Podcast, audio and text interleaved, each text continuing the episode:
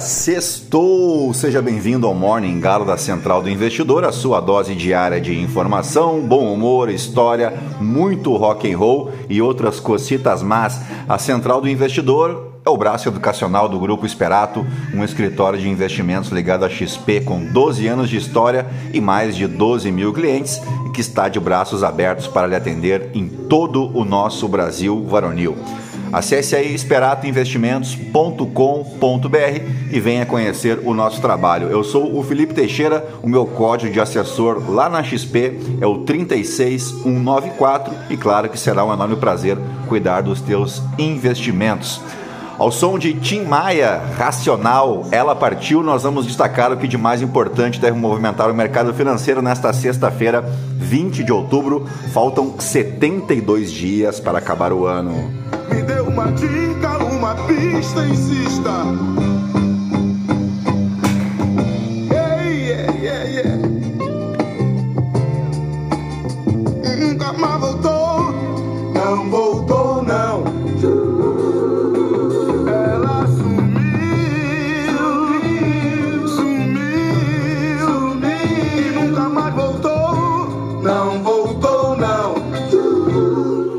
São 6 horas e 25 minutos, 16 graus aqui em Itapema. Hoje é Dia Mundial da Osteoporose, uma doença crônica que ocorre quando há um enfraquecimento progressivo da massa óssea. O principal objetivo da prevenção e do tratamento é evitar fraturas que ocorrem mais comumente em locais como a coluna, os punhos, os braços e o quadril. Nos idosos, a osteoporose pode levar a complicações sérias, como dores crônicas, dificuldades para locomoção e diminuição da qualidade de vida. Idosos, principalmente mulheres pós-menopausa, são as que mais sofrem com a osteoporose.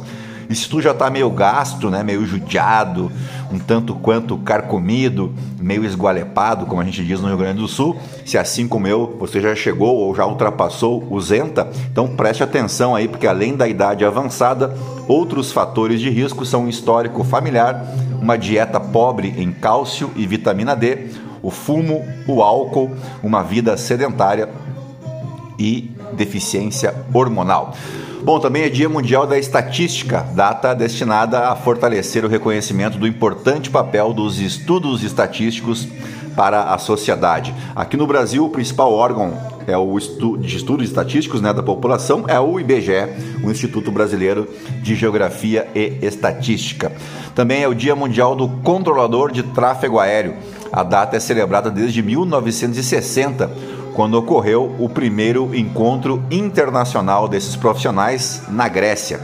Em linhas gerais, esses profissionais são os responsáveis por acelerar e manter ordenado o fluxo de tráfego aéreo, promovendo avisos e informações úteis para a condução segura e eficiente de voos, além de prevenir colisões entre aeronaves e obstáculos. Também notifica as organizações apropriadas quando aeronaves necessitam de auxílio de busca e salvamento. Aqui no Brasil, hoje é dia do poeta. A data alusiva marca um momento importante para os poetas do Brasil. A história nos conta que foi nesta data, no ano de 1976, na cidade de São Paulo, que surgiu o movimento poético nacional na casa do jornalista, romancista, advogado e pintor brasileiro Paulo Menotti del Picchia. Antigamente a poesia era cantada e acompanhada pela lira, um instrumento musical típico da Grécia e não o Arthur Lira, o nosso presidente da Câmara dos Deputados. Por isso a poesia é classificada como pertencente ao gênero lírico da literatura. Os poetas ainda celebram o 31 de outubro como Dia Nacional da Poesia, já está quase aí, né? Em 11 dias. E a escolha desta data é uma homenagem ao nascimento do poeta brasileiro Carlos Drummond de Andrade. Por fim, hoje é dia do arquivista, porque há exatos 200 anos, em 1823, nesta mesma data, o então deputado Pedro de Araújo Lima, o futuro Marquês de Olinda, apresentou a proposta de inclusão no projeto da Constituinte sobre a criação de um arquivo público no Brasil.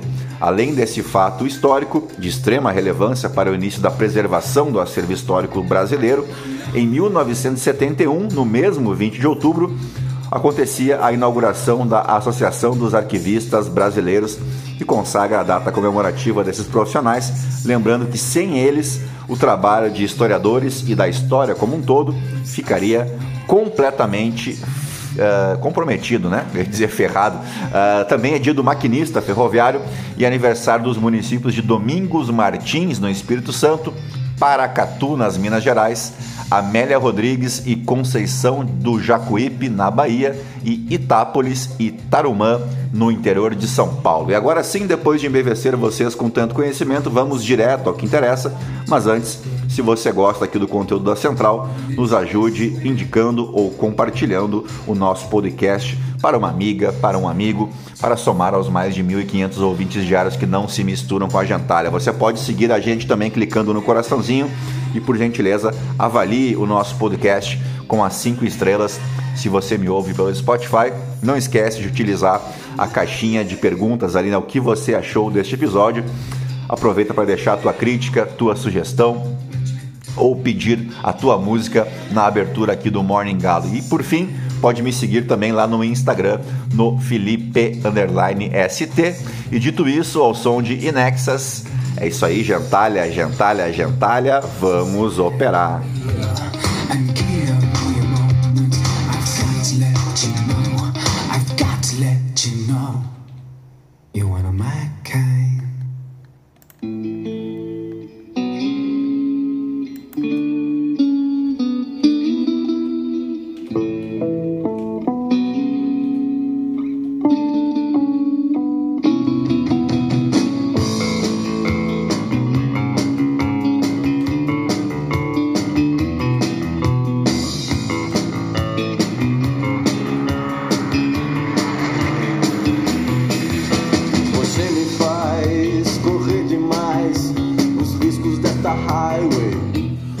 Vamos em frente agora ao som de Engenheiros do Havaí, porque pelo segundo dia consecutivo as principais bolsas asiáticas, uh, os recém-abertos mercados europeus e os futuros em Wall Street todos operam no terreno negativo, a exemplo do que aconteceu na manhã de quinta-feira, vulgo ontem, uh, e à medida também que os mercados vão se preparando aí para um final de semana que promete fortes emoções, né? Uh, uma escalada aí no fim de semana no conflito no Oriente Médio, que está impulsionando, a, por exemplo, a alta do petróleo e do ouro. O índice europeu Stock 600 cai 0,6% para o seu menor nível em sete meses, enquanto as ações asiáticas caminharam para a maior queda semanal em dois meses. Os títulos do Tesouro americano subiram liderados por ganhos na dívida de 10 anos, depois de o presidente do Fed, Jerome Powell, ter sugerido que o Banco Central dos Estados Unidos está inclinado a manter as taxas de juros novamente estáveis na sua próxima reunião, enquanto observa os principais dados de crescimento. O petróleo Brent ultrapassou a marca dos 93 dólares por barril e o ouro aproximou-se dos 2 mil dólares a onça Troy, depois de o Pentágono ter relatado um aumento dos ataques de drones no Iraque e na Síria, enquanto um contra-torpedeiro americano interceptou mísseis de cruzeiro disparados contra Israel pelos rebeldes Houthi no Iêmen. Os militares de Israel disseram que atingiram alvos do Hamas em Gaza durante a noite além de alvos do Hezbollah no Líbano, onde o grupo apoiado pelo Irã está baseado. Na Ásia, a injeção recorde de dinheiro extra por parte da China pode oferecer algum apoio depois de as ações do país terem apagado todos os ganhos observados durante a sua enorme recuperação de reabertura que decolou a partir do final do ano passado. A economia foi desafiada este ano pela falta de procura e pela recessão no mercado imobiliário. Bueno, por aqui, o relator da reforma tributária no Senado, o senador Eduardo Braga, do MDB do Amazonas, disse nesta quinta que deve entregar a proposta da, da reforma tributária, obviamente, até 1 de novembro na CCJ, a Comissão de Constituição e Justiça, e essa é a segunda vez que o Eduardo Braga adia a apresentação do texto. A previsão anterior era de entrega na terça-feira, dia 24, próximo agora, e antes disso era no dia 4 de outubro, que já foi, né?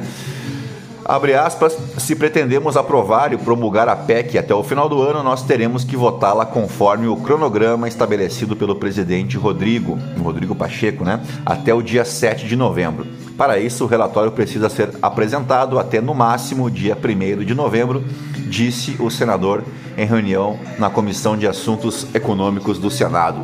No noticiário corporativo, a Petrobras anunciou nesta quinta que reduzirá em 12 centavos por litro o preço da gasolina e aumentará em 25 centavos por litro o valor do diesel. A estatal informou que o valor do litro da gasolina ficará em R$ 2,81 e o do diesel será de R$ 4,05, logicamente, para as distribuidoras já a partir deste sábado, dia 21, vulgo amanhã. A Petrobras informou no comunicado que a variação acumulada dos preços da gasolina e do diesel para as distribuidoras representa uma redução. Afirma ainda que há diminuição de 27 centavos por litro de gasolina e de 44 centavos do diesel no ano de 2023, no acumulado do ano, né? Dito isso, vamos às principais manchetes nos portais de notícia no Brasil e no mundo, ainda ao som de Infinita Highway, Highway do Engenheiros do Havaí. Minha vida é tão confusa quanto a América Central. Por isso não me acuse de ser irracional. Escute, garota, façamos um trato. Você desliga o telefone se eu ficar muito abstrato. Eu posso ser um Beatle, um beatnik ou um bitolado.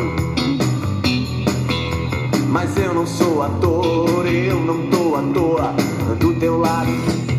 Muito bem, começamos pelo Estadão. Eliane Cantanhede, por que o veto dos Estados Unidos a uma pausa humanitária na guerra de Israel? Consórcio Sul-Sudeste, que gerou polêmica por disputa com o Nordeste, é formalizado. Ratinho Júnior defende banco de fomento para Sul e Sudeste. Eleição na Argentina pode ser definida já no primeiro turno? Veja o que mostram as últimas pesquisas. Após vitória nas primárias, Javier Milei lidera as pesquisas, mas cenário ainda parece imprevisível às vésperas da votação, seguido por Sérgio Massa e Patrícia Burrick. Uh, a guerra e os absurdos que surgem por aqui em defesa de ideologias, é a coluna Juliana Morrone. Ah, essa aqui tá louco, né? Romeu Zema diz que carro elétrico é uma ameaça aos nossos empregos. O, Ro o Romeu Zema, que vive espalhando aos quatro cantos que é um liberal, né? Um liberal na economia, mas que está com medo de que os carros elétricos são uma ameaça aos nossos empregos. Mas cadê a economia de mercado, o liberalismo, seu Romeu Zema? Pode explicar para a gente, por favor? Vamos adiante. Famílias antecipam herança com medo de impostos da reforma tributária. Fazenda já aceita negociar regulação de apostas esportivas, mas depende do Senado. Riqueza das famílias americanas aumentou durante a pandemia, entenda. Oito das 21 metralhadoras furtadas do Exército em São Paulo são recuperadas no Rio de Janeiro. Exército identifica militares suspeitos de ligação com furto de metralhadoras em São Paulo, umas metralhadoras básicas, né, umas .50 que derrubam até helicóptero e tudo indica que pelo menos três militares estão envolvidos neste roubo, o que surpreende um total de zero pessoas. Inflação ficará abaixo do teto da meta com queda da gasolina, o que dizem economistas. Vamos para a Folha de São Paulo. O governo Lula busca unificar discurso em meio a desgaste com guerra e demissão na EBC. Governo e Centrão negociam congelar indicação política para acelerar vazão a emendas. Base de cálculo na reforma tributária pode aumentar a arrecadação do governo.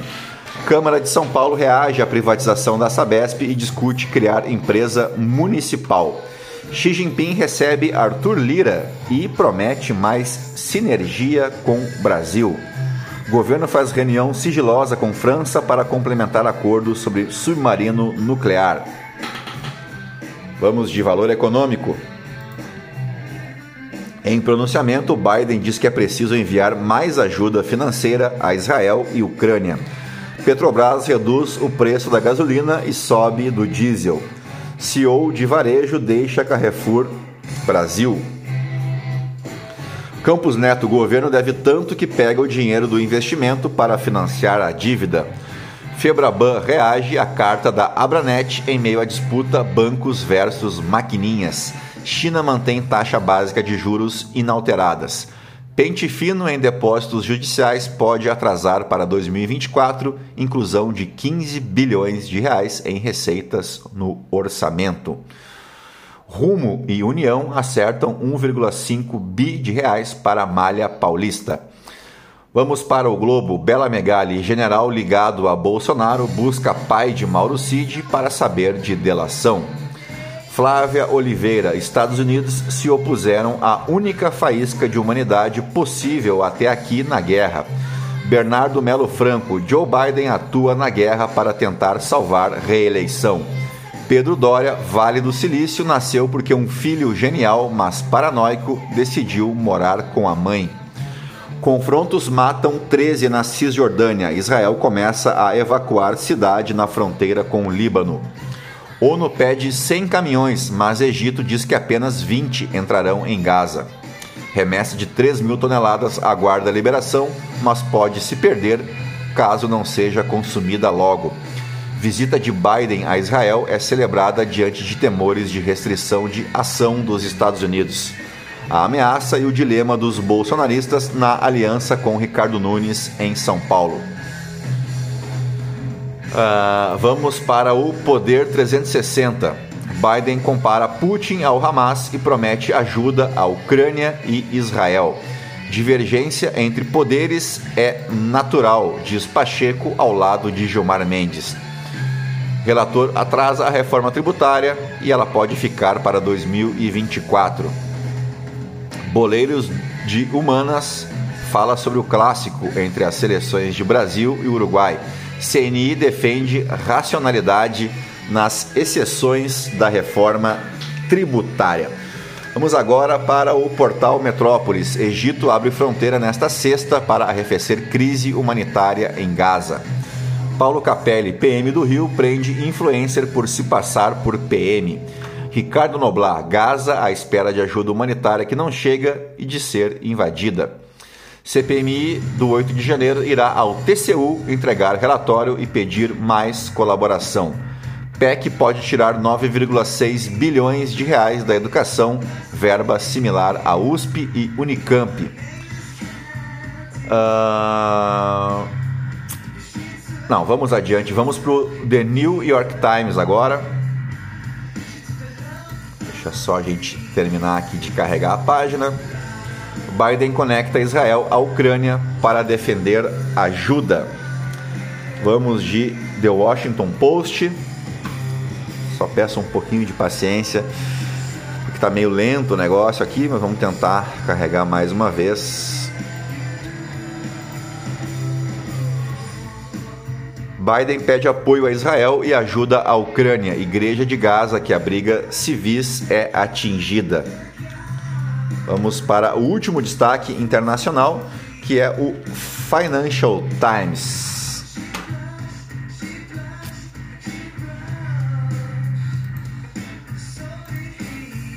Ajuda a Gaza adiada devido a disputas sobre regime de inspeção. Vamos para os aniversariantes do dia, na verdade, o aniversariante do dia, porque o 20 de outubro marca o aniversário de Snoop Dogg, o rapper americano e tá bom, né? Pra bolinha dele, tá isso aí, todo mundo sabe quem é, não precisa falar quem é o Snoop Dogg, nem o que ele faz, nem o que ele fez. Então vamos adiante para os fatos históricos e começamos pelo ano de 1803. O Senado dos Estados Unidos ratificava a compra da Louisiana. Uh, refere-se à aquisição pelos Estados Unidos dos territórios da Nova França na América do Norte. O território francês da Louisiana incluía parcialmente ou totalmente as regiões dos atuais estados de Louisiana, Arkansas, Missouri, Iowa, Minnesota, Dakota do Norte, Dakota do Sul, Nebraska, Novo México, Texas, Oklahoma, Kansas, Montana, Wyoming, e Colorado. E esse enorme território atualmente corresponde por 23% dos Estados Unidos da América. Em 1803, a adição do território dobrou o tamanho do território dos Estados Unidos, que pagou aí cerca de 15 milhões de dólares pelo território, com uma extensão de 2 milhões 144 mil quilômetros quadrados, o que representa 3 centavos de dólar por acre. O custo corresponde ao valor atual de 336 milhões de dólares.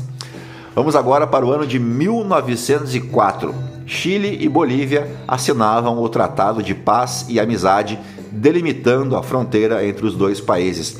Esse tratado foi assinado em Santiago, do Chile, com a finalidade de delimitar a fronteira Bolívia-Chile através de 96 pontos específicos entre Cerro Zapaleri e Cerro Chipe, Chipe, além de regulamentar as relações entre os dois países 20 anos após o fim da Guerra do Pacífico. Depois de anos de disputa, em 1879, as tropas chilenas desembarcaram no porto boliviano de Antofagasta, começando o conflito nessa Guerra do Pacífico, que enfrentaria durante vários anos uh, próprio, a própria Bolívia, né? E também pode incluir nessa treta aí o Peru. Apenas em 1884, o Chile e a Bolívia assinaram um acordo de armistício que terminaria uh, com as ações armadas, né, enquanto era negociado um tratado de paz final. Uh, o tratado também inclui uma série de disposições a fim de suprir a falta de uma saída marítima uh, para a Bolívia, né, dentro das quais incluem a obrigação do Chile de construir uma ferrovia entre Arica e La Paz, além da concessão de créditos, o direito de livre trânsito aos portos do Pacífico e o pagamento de 300 mil libras esterlinas em compensação. Fechamos com o ano de 1990, quando em um 20 de outubro era inaugurada a MTV Brasil, que chegou tarde né, no país, com pelo menos oito anos de atraso. O universo pop já vinha associando música e imagem desde a primeira metade dos anos 80, criando o canal de comunicação visual com o jovem da época. Há 30 anos a MTV entrou no ar para consolidar esse canal em legado discutido por VJs e executivos em uh, cadeia nacional, né? mas era um canal fechado, né? só pela, pelo UHF. A partir de 82, com a explosão nacional da banda Blitz aqui no Brasil, né, do Evandro Mesquita, da Fernanda Abreu, o do Lobão era o, o baterista, né, o mercado fonográfico se abriu para grupos de rock. E entenda-se por rock não somente o gênero musical que veio ao mundo nos anos 50, mas uma chamada atitude rock and roll, né? um conceito, uma linguagem, e a MTV sintonizou o jovem brasileiro que falava essa língua, mas que ainda não tinha uma emissora de TV exclusivamente musical para ouvir músicas e ver clipes. A abertura desse canal visual de comunicação com o público jovem contribuiu para a consolidação nacional de bandas brasileiras surgidas né, nos anos 90, como o Skank, o Rapa, para citar somente dois grupos aí que estenderam, ah, em que entenderam a importância capital de um clipe bem filmado né, e investiram alto em produção de videoclipes. Uh, assomada à força comercial dos programas da série Acústico MTV, logo transformados em discos que injetaram ânimo em carreiras que pareciam ter perdido o fôlego, né? Casos dos Titãs, do Kid Abelha, do Capital Inicial, né? além da propagação dos já referidos videoclipes, a rigor e desde sempre as maiores estrelas da MTV fazendo da emissora um motor fundamental para o pleno funcionamento da indústria da música no segmento pop, que englobava gêneros como o rock, o rap, o funk e o reggae. A partir dos anos 2000, com a expansão da internet, né, tudo mudou e tudo mudou ainda mais com a criação do YouTube em 2005, à medida que essa plataforma de vídeos passou a ser o canal preferencial de artistas e do público para ver clipes em escalada ascendente a MTV foi perdendo o seu sentido. Não por acaso, a emissora definhou aqui no Brasil a partir dos anos 2000 até ser extinta em 30 de setembro de 2013, há 10 anos atrás, portanto. A MTV no ar atualmente né, nada tem a ver com a emissora que foi aberta há 30 anos atrás. E dito isso, fechamos o nosso Morning Galo dessa sexta-feira, 20 de outubro, agradecendo a tua companhia em mais uma semana, né? E te desejando um bom dia, bons negócios e, claro, um bom final de semana para todos vocês. A gente volta na segunda-feira né, com o nosso Morning Galo, também fazendo a retrospectiva da semana em vídeo lá no nosso canal no YouTube, não é verdade? Então, um grande abraço, fiquem na companhia de Metallica e eu volto segunda. Tchau, fui!